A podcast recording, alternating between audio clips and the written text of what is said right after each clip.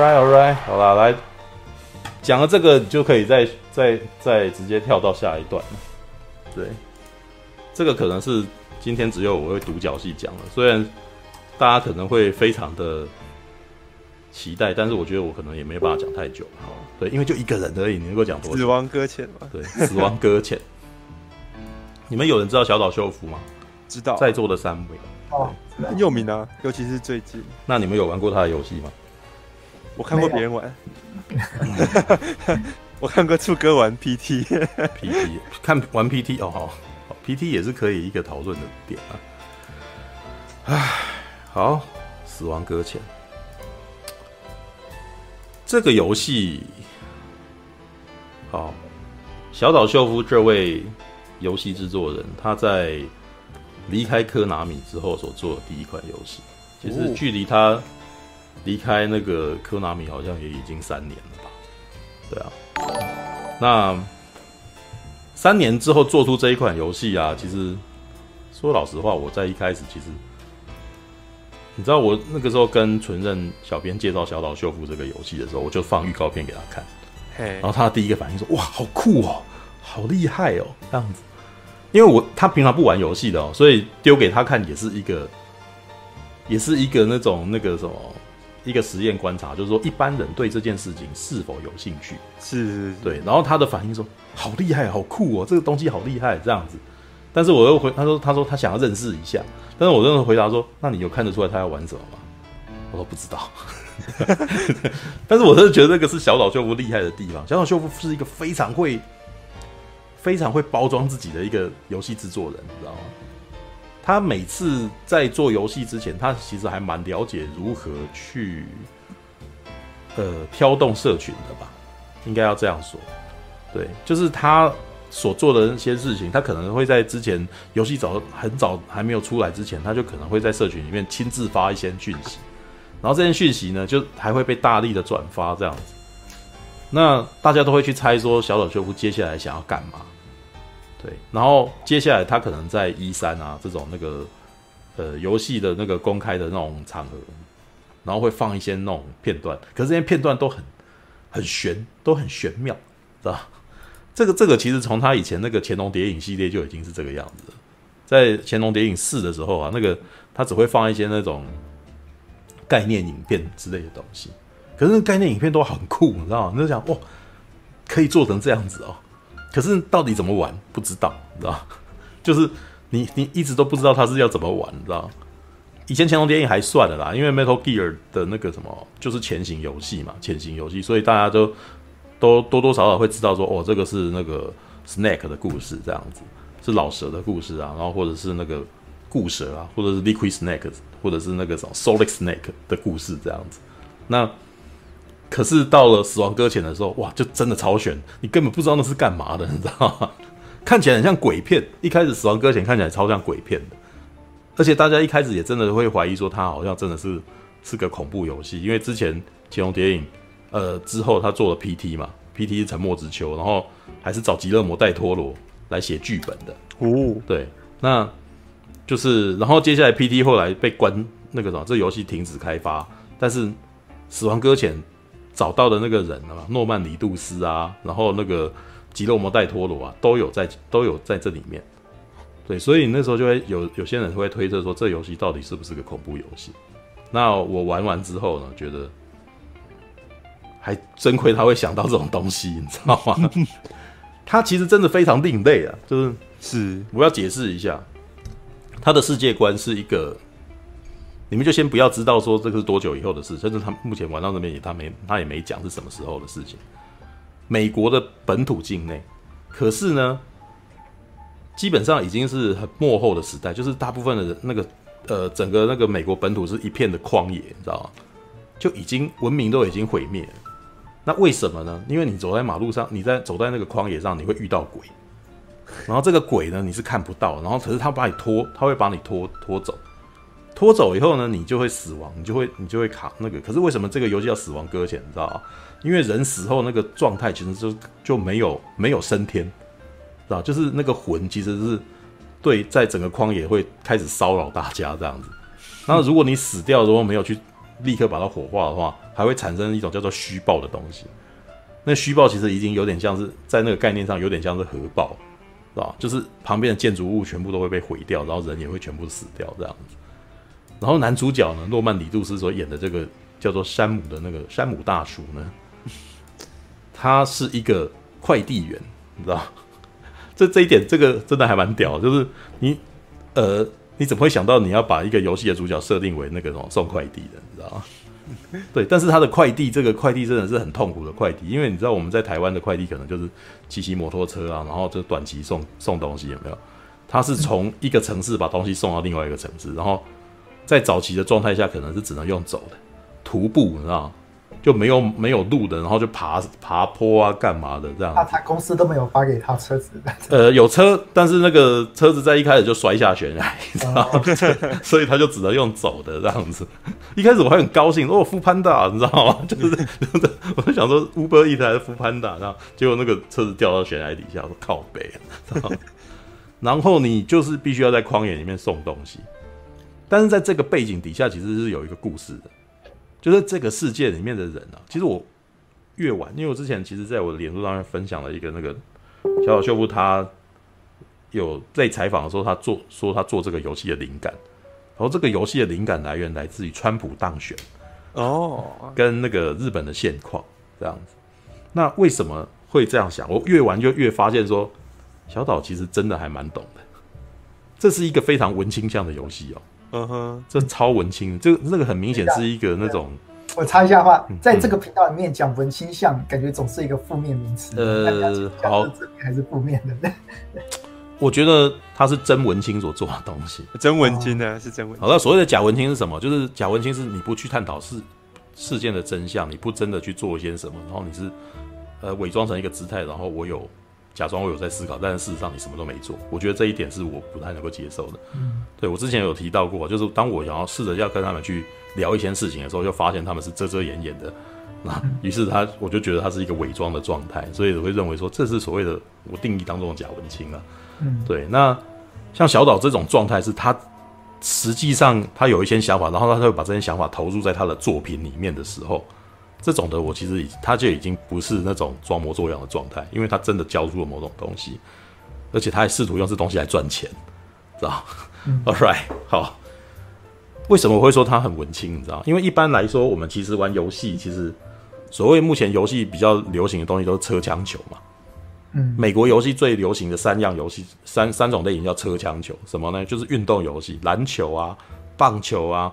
美式足球、足球之类的，这这种直接把这种运动改成游戏，然后车哦，赛车游戏，然后或者是撞车啊，侠盗猎车手那样子，然后枪就是拿枪去打射击，对，就是像 CS 啊，然后或者是那个 Call of Duty 啊，哦对，然后那个 Battlefield 这这种这种游戏，这三种是最赚钱的。那可是你你可以发现说，游戏的游戏的那个。宿命啊，好像永远都不能够停，就永远都是会留在那个攻击别人、攻击别的角色，或者是伤害别的角色，好好让好赚取经验值的这一种这种固定的套路。可是呢，小岛秀夫他在做《潜龙谍影》的时候，一开始就已经常常在对外宣扬说，他其实是一觉得是一个爱好和平的人，知道吗？但是你知道，我每次以前都觉得他是打嘴炮，知道吗？因为你的玩他所做的《潜龙谍影》基本上是。就是射击游戏，然后可以把人家杀死啊，对。然后你你你你说你在这里面做这个标榜，我总是觉得有点奇怪，你知道吗？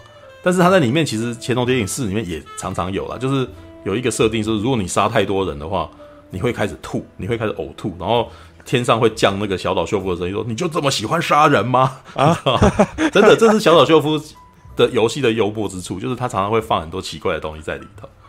会会会多很多那种你想都想不到的一些小巧思在里头，然后当你在接触到这一点的时候，你会突然觉得说哇，这游戏好精致，因为他连这点都有想到这样子。对，那可是到了那个《潜龙谍影》过去成为历史之后啦，就是我也不知道他们《潜龙谍影》还会柯南也会不会再做啊？至少小岛秀夫已经没有在做《潜龙谍影》，然后他做到死亡搁浅的时候，他真的做到一个，他真的做出了一个这个游戏里面是不能够死人的游戏，知道嗯。就是在这一个游戏里面死掉、死亡是一件很严重的事情，而且会造成非常严，就是会爆炸，就是你，所以也就变成说你在游戏里面要避免死让人死掉。然后呢，你所做的事情是建立连结，建立呃彼此不再呃那个世界是已经大家都已经不再接触对方了。诺曼尼杜斯所演的那个角色本身是有非，就是他在故事设定里面是有接触恐惧症的，嗯、就是人家在里面其实每次有人要跟他握手什么，他都会闪，然后或者是不由得就是可能走路走走走快要碰到他的时候，他都会去闪避对方。他是有非常严重的与人不愿意跟人家接触的那种、那种、那种、那种症候群的。然后呢，这个世界基本上人跟人是不相见的。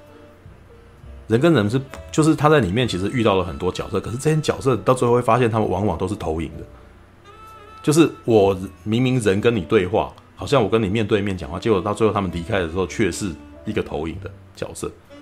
等于是你其实在这个空间里面，其实一直都是自己一个人，然后在一片旷野当中，要把这个东西送出去给送到另外一个城市，然后送到那个地方以后，那个收货的人他也是一个投影。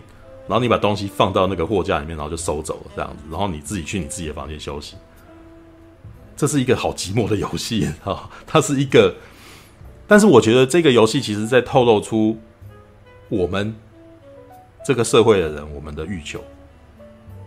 我们其实很希望跟人家建立连接，但是呢，我们又不希望跟人家有过度的连接。你知道吗？这真的是非常靠背的一件事情，你知道吗？因为。安西啊，他在玩这个《死亡搁浅》之前，他说他在玩《死亡搁浅》之前，他很害怕。我看到他的那个脸书的社群上面说，他说为什么？因为他一听说这个游戏是要联网的时候，他就是需要跟好像可能有网络机能的时候，他感到很害怕。为什么？很怕有网络霸凌。我之前也有提到过，我曾经有一段时间很喜欢玩 GTA 嘛，然后交了一群社群的朋友这样子，然后后来我就玩了那个《魔物猎人》。你知道玩玩 GTA 的时候，我觉得很开心。可是玩到魔物猎人的时候，我感到很痛苦。我玩魔物猎人跟玩那个全境封锁，我都感到很痛苦。为什么？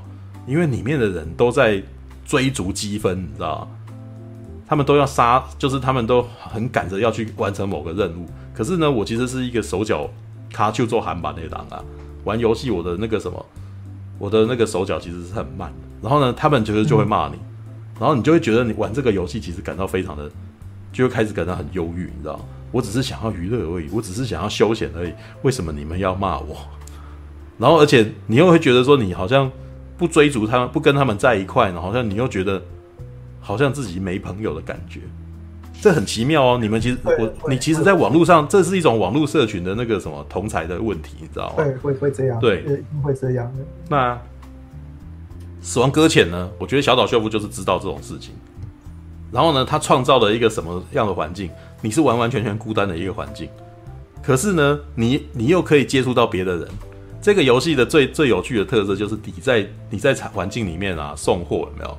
你后来做到某某个程度的时候，你有某种技术是可以在呃在那个旷野上面建设一些东西的。然后当然他们的设定是那个什么类似那种猎鹰。那种、那种、那个什么三 D 电影，但是那个三 D 电影技术太厉害，连桥都可以盖出来，连高速公路都弄出来这样子。那可是你在盖这个东西呢？它有做一个设定，你盖的东西呢，网友就是线上的玩家是可以使用。就比如说里面最我我到目前为止最常用的东西叫做邮筒。什么是油桶？你知道？就是你你比如说前面你你呃走送货送到某个地方以后，发现前面有鬼。这是我最常做的事情。前面有鬼怎么办？因为鬼抓了你以后，然后你身上背的那些东西可能都被扯下来，然后可能都会毁毁损这样子。然后因为这条路真的是太难走了，又很长，你是真的很不愿意再再再回去再领一次货，你知道？然后他就做一个设计，说你可以建设一个油桶，然后那个油桶就是一建好以后，然后就缩到地下去，你知道什么意思？就挖个洞把你的东西埋起来的意思，你知道？在出就是在前面对抗这些鬼之前呢，你可以先把你身上的东西收一收，然后收在埋在地里面这样子。那你的油桶别人也可以用，然后所以呢，其实里面就有所谓的共用区域跟你私人区域。私人区域这个东西就是收你的嘛，然后共用区域呢，你可以接收人家留在这边的东西。然后地上呢会有别的人，就是因为一些事件然后掉下来的的那些货物，然后你可以帮他收。帮他送呢，你也可以获得经验值。然后所以呢，很有趣的是，有时候有些货呢，你不想送，你是你可以请他帮你送，可以。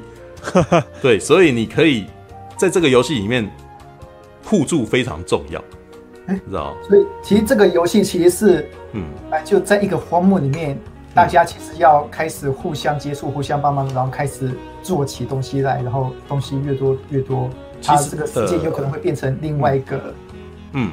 好的世界的这这样这样意图的游戏咯，这样诶、欸，不完不完全是，就是它呢里面的互助机能相当的重要，就是因为有时候你呢所拿到的东西真的非常少，但是呢如果大家同心协力的话，这个东西可能可以这条路可能可以做得非常稳，就是比如说。呃、欸，某个地方实在是太崎岖了，可是既然有一个前人放了一一个梯子在上面，然后你就可以直接爬过去了，这样子。然后你还可以为他他的这个装置点个赞，这样子称赞他一下。对，然后或者是那种悬崖，然后你可以用一个，就就发现有那个绳索，有人是前人就放在上面的这样子，然后你可以拉下来，然后走久了那个地方就会变成一条路。对，就会他们的装置就会越来越多。对，欸、可是听起来，嗯。嗯听起来这游戏很有野心哎，这个。对啊，然后呢？但是还没讲完。你可是这些东西呢是不会永久存在的。嗯，就是有像有有人就立刻就说，哎、欸，那这样子我是不是过两年再去玩，是不是里面都建设的非常好这样嗯，没有。我刚我刚也在想这一点的。没有，没有这种事，因为这个世界的设定呢，外面有鬼，然后呢会那个外面的世界其实很可怕，就是还会有一种叫做时间雨的一种设定。就是当开始下雨的时候，代表四周的鬼魂开始出没。可是这些雨呢，本身呢有非常可怕的一个功能，就是你被雨淋到的时候，它的设定啊，你被雨淋到，你会瞬间老化。就是呃，你的时间，你你周遭的时空会快速的演进，所以可能一个年轻孩子，然后被时间雨淋到，然后就会变成老人，然后就死掉了这样子。然后这些东西也会体现在你的器材上面。所以呢，你如果盖了一座桥。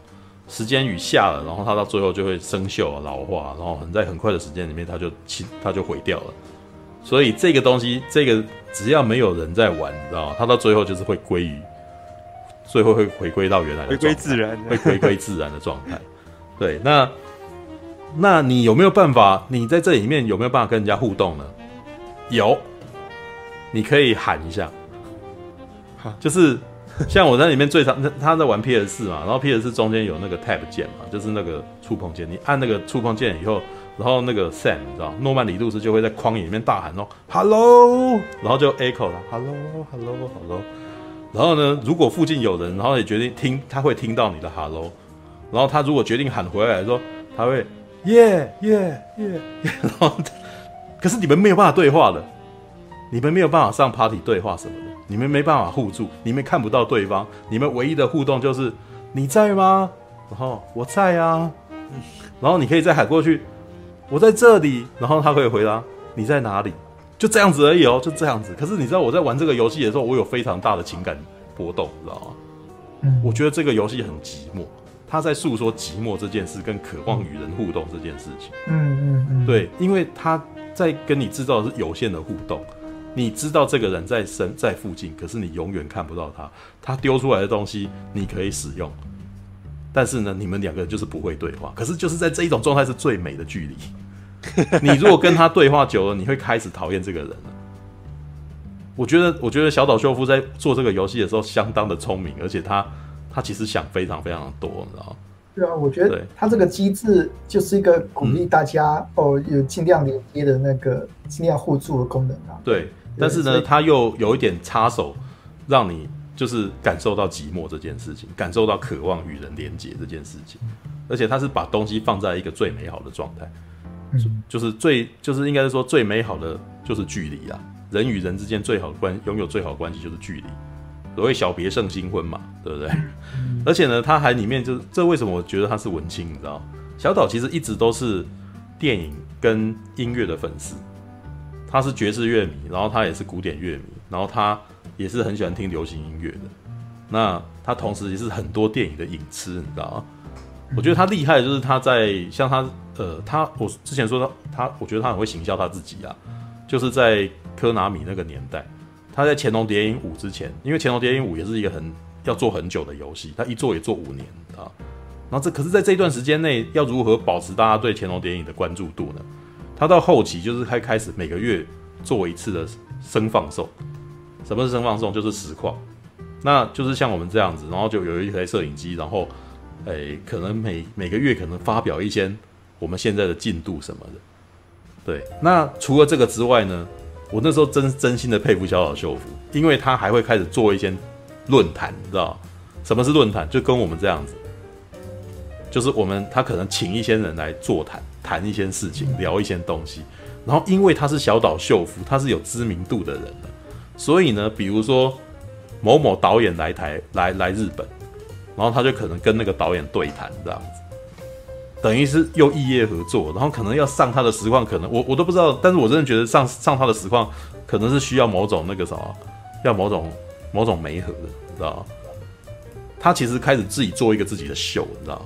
让自己一直保持，让自己一直保持活跃的状态。然后呢，我觉得嗯，对。他而且他的样子啊，他的样子其实真的有很潮。他已经五十几岁了，他看起来一点都没有那个样，他看起来一点都不显老，你知道吗？然后就是我一直都觉得他跟新野源其实就是 你知道，日本的文青就是那种样子，你知道吗？然后很有趣，《死亡搁浅》里面也有新野源的歌，你知道，就是他应他就是戴着那个他的本体就是眼镜啊，然后他出赛出来那个形象就是一种看起来很害羞害羞的。然后不主动说些什么的，可是呢，哇，这个是扮猪吃老虎，你知道吗？你知道他脑袋里面其实想的这些东西，跟他知道要操作的事情，其实非常的，他很你 你会觉得他真的是一个厉害角色，对。然后呢，他在他的文青个性啊，在这个游戏里面淋漓尽致。因为你你知道我在玩那个死亡搁浅的时候，我觉得那个地方一点都不像美国，它的那个色温啊，就是那个颜色，那个环境颜色，等下我叫出来哈。因为我刚刚那个什么没有把它叫，就是后来我关掉，是发现我只要一一播那个影片，就画面会开始 lag。对，看一下啊、等我一下啊，随便找一个好。对，哎、会不会不小心播到我我没看过的东西啊？对。嗯那个播放清单里面，只要不要有 A 片，应该是没有。他不是我的意思，他他会播到我还没有看到的剧情哦。对啊，漂亮，好，随便，哦，我去找我游戏台，我去找我游戏台的东西哈。对，但是这个游戏其实需要有点精神玩，因为我玩一玩就是睡着，因为它的那个步调不是很快。哦，对，但是那个啥，你知道，让我睡着以后醒过来，还是一玩再玩的一个游戏，那也蛮特别的。那。它的特色是什么？你知道吗？就是当我在爬这个、在走这个路的时候啊，我觉得这里一点都不像美国。嗯嗯嗯，它像哪里？你知道吗？我觉得很像冰岛。对对，很像冰岛，就是那种北国，然后那个看起来很寒冷，然后有雾气，然后那个那个石头的那个什么，是感觉起来很像火成岩的那种感觉，就火山的石头，你知道，很很坚硬。对，然后呢？我背着你，你可以思考一下，就有点像《白日梦冒险王》的那种环境，你知道吗？有。然后呢？对，这几年影像圈很嗯很很红，拼冰岛，普罗米修斯刚开始的那个普罗米修斯啊，异形圣约啊，都都是有一点在那种北欧环境的那个的那个地貌啊。对，然后呢？有，有受到影响吧？真的在这方面。是。然后呢？当我山姆哦操作诺曼底路斯这个角色在路上走的时候，对我。曲曲而行，你知道那真的是那个什么后呃初期的那个感觉，真的是很累很累，就是地板就是那个路路非常非常的难走。然后我真的走走走，越过了一座山，终于看到我的目的地，然后开始地貌变缓的时候，然后小岛秀夫这家伙真的太厉害了，他开始他开始放歌，你知道 他放那种类似的那种歌，你知道如果你们你你们如果有在听后摇滚的话。当我在在一片那个空旷的环境里面慢慢走的时候，这个音乐突然间扬起，然后我突然间有一种好寂寞、好难过的感觉。但是有，但是我又在陶醉这种环境底下，我其实又好有一种，其实我觉得我在这一种环境底下很舒服的感觉。但是你知道，他控制的很好，因为如果我真的在外面走路的话，我一定痛不欲生，很想死，我的脚一定很痛。对，因为我我有提提过，我在玩这个游戏的时候，一直让我回想到我以前在当兵的时候搬搬东西的时候。哦。因为我以前在东引岛当兵的时候，那个石头就是这样子，只是说那个岛没有很大，我看不到这么大的浪景，这么大的远景。对。但是呢，我当我在看这边的时候，我就是真的我能够心领神受那种痛苦。可是呢，因为我那时候又这样，在我我的卧室里面玩游戏，你知道吗？就是空调啊，然后那个都很舒服的状态，所以在一种很 casual 的状态，体会这种有限度的寂寞，你知道？然后旁边还有音乐，你知道？所以其实它真的很文青向，它真的是一种，如果它以游戏的那个什么方向来讲，其实有很多很多类似的文青向游戏，像《风之旅人》，像是那个《汪达与巨像》哦，有有有，对，都是都是很类似的，就是它它是不主，它是主打。不主打格斗，他也不主打伤害对方，他是在保持，他是在告诉你一个故事这样子。其实说老实话，像是即使是我们的那个什么，呃，赤足所做的那个什么还愿啊，其实也有一点点这个味道。知道还愿所里面有做到一段那个读那个童书的那个片段的时候嘛，其实就有一点点文青向的那种那种游戏方式，就他其实就是你你好像就是在享受这个互动而已，然后你其实。就是很想要知道这个故事内容，或者是你其实已经进入这个气氛这个状态。但是我觉得小岛厉害的是说，他所做的这个游戏啊，投入的这个资金其实是那些游戏所办不到的。这个游戏其实很是三 A 级的大作，你知道吗？在游戏界其实有所谓的三 A 这种说法，就是花钱花非常非常凶，然后这个出来一定要大赚的，知道吗？有点像是那个好莱坞超级大大片的那种概念。就有点像是李安坚持用一百二十 K 拍《双子杀手》一样的意思。对，但是小岛，我我我我得说老实话，我觉得小岛他成功，因为因为李安其实也在试图用大炮去讲一个那个文青故事，对，然后小岛其实也是在做这种事情，他其实是用非常大的资源，然后去讲一个非常核心向的东西，所以一开始啊，《死亡搁浅》出来的时候，他的评价。不是很高，你知道？我一我还记得一开始他的评价只有六十几分，你知道？嗯，这这个其实以其实说老实话啊，就是在在一般的游戏界里面啊，呃，八分你知道是及格分，对，八分以下这个游戏真的就是就是那个什么可有可无的游戏。对，所以一开始日本那个英那个美国那边啊，我看到的是美国那边他们打六六点八的时候，其实。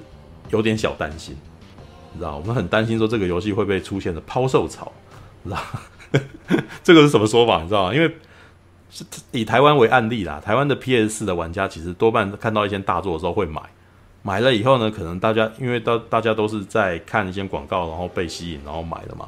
买了以后，如果可能玩了一次两次以后，发现这不符合自己的品味，接下来就会抛售了，就会丢到二手市场去。所以一直以来都可能会有所谓的抛售潮。就是如果有些那个什么行销做很好，但是事实上游戏本体的口碑不好的时候，可能在当当周就会立刻出现大量的抛售。对，那可是我玩了玩以后啊，我其实觉得我自己个人非常喜欢这个游戏，而且是很奇妙的感觉。我其实玩的玩它是会累的，我玩它其实是很容易睡着的。可是我是我不是因为讨厌它而睡着，我是呃。好啦，其实它步调很慢，所以我是真的会睡着。但是我呃醒过来还是继续玩它。这这这个这个感觉已经很久没有过了。我你知道，我这几天甚至是那种上班的时候，我一直在想说，我赶快回来，我要赶快玩这个游戏。对，真的，我很久没有这种反，没有这种感觉了。对，这个以这个这个感觉其实是那种我我上次有这种感觉，已经是那种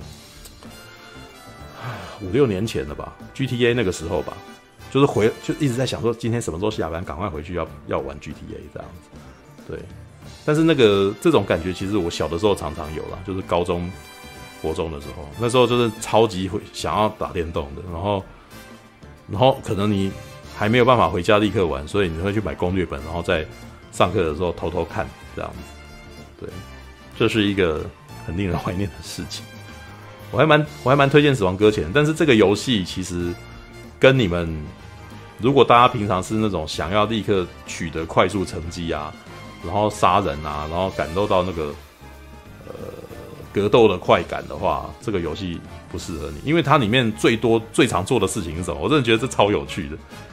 它最常你最常要做的事是保持平衡，因为你在背很多东西，它东西背到后来其实已经高到比你还那个什么，可能你你背在背上的东西真的高的不得了，知道吗？然后你走路啊，像你们平常就是可能用那个控制头去摇杆去拨嘛，去往前推，然后它就走嘛。但是呢，死亡搁浅里面的人是走一走，然后会开始扑跌，它的平衡会左右在那边不断摇晃。对，然后你就要开始去哎。那个什么压住它，让它让它那个那个不要跌倒，你知道吗？但是旁边总是会有很多石头，你会被绊到。然后你还有那个什么，旁边有一个扫描仪器，有点像终极战士的那个肩膀那个东西去扫描。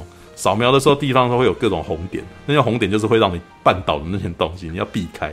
如果你没有理他的话，你就绊倒，然后接下来货物就散落一地，然后你就很可怜在那边捡，你知道吗？就，然后还有一个很特别，就是你的胸口有一个婴儿，你知道吗？那个婴儿是一个。叫做 BB，外面那些鬼魂叫 BT，对，然后你你这个孩子呢，他的设定真的很特别哦，我我我可能玩到后来才会慢慢知道说他要干嘛，因为它其实是一个非常巨细靡遗的那个小岛秀夫所做的游戏啊，永远设定都多到爆表。他他其其实曾经有那个什么一个金氏世界纪录是，呃，史上最长过场动画哦，五十几分钟。你知道吗？就是你，你根本玩不到一道什么游戏，他就一直放东西给你看，知道吗？然后而且放一放还会进简报，他跳不掉吗？跳不掉，那个时候是跳不掉，对，跳不掉，对。那还会还那个时候，而且是进了那个什么，可能进了一些 CG 的那个动画之后，还物质还讲不完，你知道吗？然后还要还要做简报给你看，你知道吗？会有那个噔噔噔会开始亮那个东西，然后人物关系图这样子。他这一他的那个。就是等于他每次说一个故事，他都会讲非常非常多的事情。那这一次呢，我真的觉得他已经算是收敛了，就是会把它收到的时候变成寄信给你。如果你要看，再把它打开来看。他以前像《潜龙谍影五》的时候，还是送录音带的，就是没有 CG 动画，但是会放那个，就是因为他《潜龙谍影五》的时代是一九八零年代，所以会有那个呃那什么 Walkman，知道吗？Walkman 这个东西，他会把某个每个时代的那种。一些他觉得很有趣的的那个产品，把它置入进来。那个 Walkman 还是某一个牌子什么之类的，对吧？然后顺便跟那个什么厂商做那个异业合作，这样子。他他有很多特别东西，像里面还以前那个乾隆电影里面还会有那种写真集女明星这样子，然后的那个的那个写真的那个照片贴在墙上，然后你可以把它撕下来。撕下来以后，然后你可以丢到那个敌人的那个什么必经那个经过的路上，丢在地上，然后敌人看到就哦，然后就蹲下来看这样子，然后然后接下来你就可以过去把它、这样子之类的。那一段很好笑，因为你如果看到网络上会有呃一些人在玩这个东西，就是你把写真集丢地上，你知道，而且会大家会围过来，那些敌人会围过来看，然后就一群人蹲在那边，哦，然后你会觉得那那那个一定是过的那个修行僧般的生活嘞、嗯。对啊，就是。那，诶、欸，我刚刚讲了哦，好，他的那个设定啊，就是你每次要看，你就会读到一大堆的东西，这样子。那 BB 这个设定，其实是我目前看到的结果是，它是一，它呃，这个是他们紧急开发出来，用来作为探测那些鬼魂的一个仪器。可是这些仪器里面是必须要用婴儿的那个，是要用婴儿把它放在那个里面。可是这些婴儿是很特别的婴儿，是，呃、植物人所生下来的孩子，那为什么植物人生下来的孩子？因为他们介于生与死之间，所以这些生与死之间那个什么的孕妇所生下来的孩子就能够感知到，能够感知到死人，知道？但是这里面还有很多设定是我不知道，因为其实在一开始真的是一个一头雾水的状态，我们完全不知道为什么美国会变这样。对，但是呢，他就在提到，他里面就一直在提的一些说，现在的社会人与人之间已经不再见面了。也不再愿意去接触对方，然后但但是这样子就是会造成文明的毁灭，是吧？这个其实是像刚刚我们一开始提到说，小岛秀夫他呃接受采访，他提到说，对他为什么做这个游戏的其中一点就是来自于川普当选这件事情。嗯、那什么是川普当选这件事？这跟刚刚陈佑他们在提的事情也有点关系啦，就是我们都处在自己的同温层当中，我们都不再愿意跟跟你不同观点的人互相沟通。嗯，对，那可是如果你永远都生活在你自己的同温层泡泡里面，你你们就就会越来越远离彼此。对，就像是我家里面那个状态，他们已经不愿意再就是，反正我跟你讲没有用嘛，对不对？就是那种那是这样子的心态嘛，就是我跟你讲也没有用，我就我就做我喜欢的事情就好了，这样子。对，但是你知道，我觉得这后面也有一点那个什么吊诡，就是我要就是我们彼此界定沟通与连接，不是要不是要把你变成跟我同样想法的人，我觉得这一点还蛮重要的。嗯，很多时候会造成沟通的失败，是来自于你想要强势的全都赢，你知道？你很多时候我们对你很坚定的相信你自己是对的，所以你你要把它变成你的东西，你知道？是这样子吗？对，就是，就是我们表面上说我们在沟通，其实是我们在说服对方。嗯，表面上你这你你你会说我现在要跟你沟通，可是你在你的内心里面，你实际是一点都不想妥协的。其实你只是把那个你自己想，你自己内心已经有定电，你只想要多拉一个人跟你是分享你的认同感而已。对，那他也他也可能是一样的想法呀。那于是你们两个人是永远是不能沟通的，除非你能够像我这个样子。我我也不知道我这样子好还是不好，就是我只是要你习惯我的存在而已。我我需要你那个啥，就是我们两个人还是可以相处，但是你必须要接受我就是喜欢这个东西，然后容忍这个东西的存在。嗯，对，这样子我们可以相处，而且我们可以在需要彼此的时候拥有彼此。我觉得是这个样子的啦。就是比如说有的时候我们人，其实我都觉得我以前在念大学的时候，我们还蛮蛮习惯于这种状态的。我的大学宿舍其实是最多的时候可能六个人要住一间。对，可是大家其实都。会互相管一块区域嘛？那块区域大家都很有默契的是，我不会过去骚扰你嘛，对不对？但是我们是会互相对话的哟，对不对？但是那个时候很，我觉得蛮有趣的，那种那种在宿舍的感觉，有点像是网咖的延伸版本，只是多了一张床而已。然后旁边有你的那个些那个什么衣物啊，或者你的那个书啊，或者你念书的那些课本之类。可是每个人都会霸着一台霸着一台个人电脑。对，可是我们都会连在一块嘛，所以那个时候会玩一些那种星海争霸啊，然后会玩 CS 这样子的游戏，这样子。对，那我们会对话，我们也会聊天，我们也会交换一些东西来看。对，但是我们其实基本上我们自己有自己的娱乐，然后我们的作息也不太相同。可是我们其实会容忍对方的，但是我们也会因为这样子的环境，知道说自己不可以过于的个人化。就比如说，你不能，你绝对不可能三更半夜还大吼大叫啊之类的。对，但是我们会容忍一些有趣的事情，像我有一个室友，就是都很喜欢裸睡。哦，对，然后我我我有个朋友都就，但我没有，因为我离他的床有一个位置，所以那个我没有经历过这件事情。但我有一个同学都说，他其实感到有点好笑，因为他是睡双人床，我们那个时候是四个人，然后四张双人床，可是。呃，等于是有两，等于一个人都拥有两个床位嘛，哦、所以有些人可以选择睡下面，还是要睡上铺。那我我的情况是把我我的上铺就用来放东西这样子，我的下铺是是用来睡觉的。对，然后可是那位那位同学他的他的上铺是用来睡觉的，对，然后他的下铺是用来放东西的。然后呢，可是他又喜欢裸睡，所以然后那个我的一个朋友就说，他每次啊就是可能穿完鞋子站起来，然后就看到他的。屁股那个菊花对着他，然后就是他没有穿裤子啊，他是先脱完衣服才爬上去。没有，就是就是可能那个时候他的朋友都还不是，因为他睡上铺嘛，睡上铺，所以那个时候就是我我们的那个时候站起来的时候视线会正好齐平。你知道会正好齐平在他躺着的那个位置嘛？如果他是在下面，我就不会看到了嘛。嗯、所以你站起来，然后就会正好他如果那个被子掉下来，然后就看到他屁股的菊花，然后就说靠背，就就怎么会在这个角度看到这里呢？这样子，然后他他讲这个，我就觉得很好笑。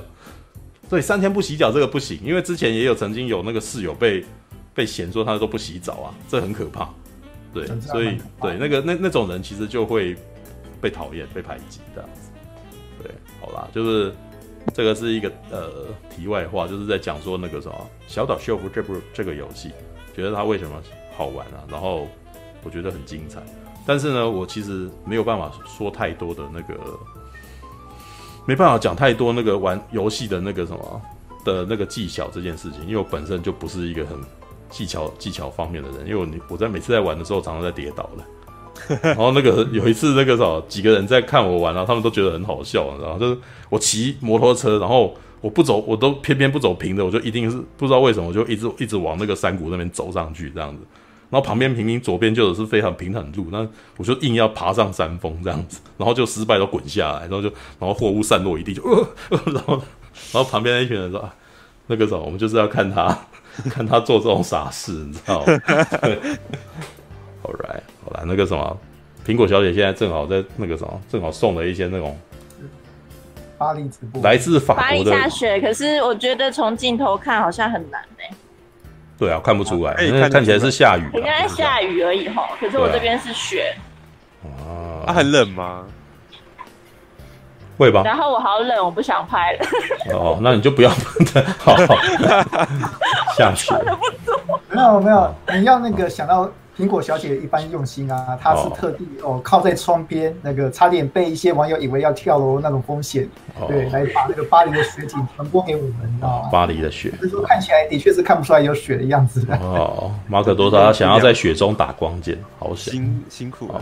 好，那 All right，这个是死亡搁浅，感谢您的收看。喜欢的话，欢迎订阅频道哦。其实我真心觉得李安搞不好很适合拍《新世纪福音战士》的真人版，要不然拍钢弹系列也是个不错的题材了。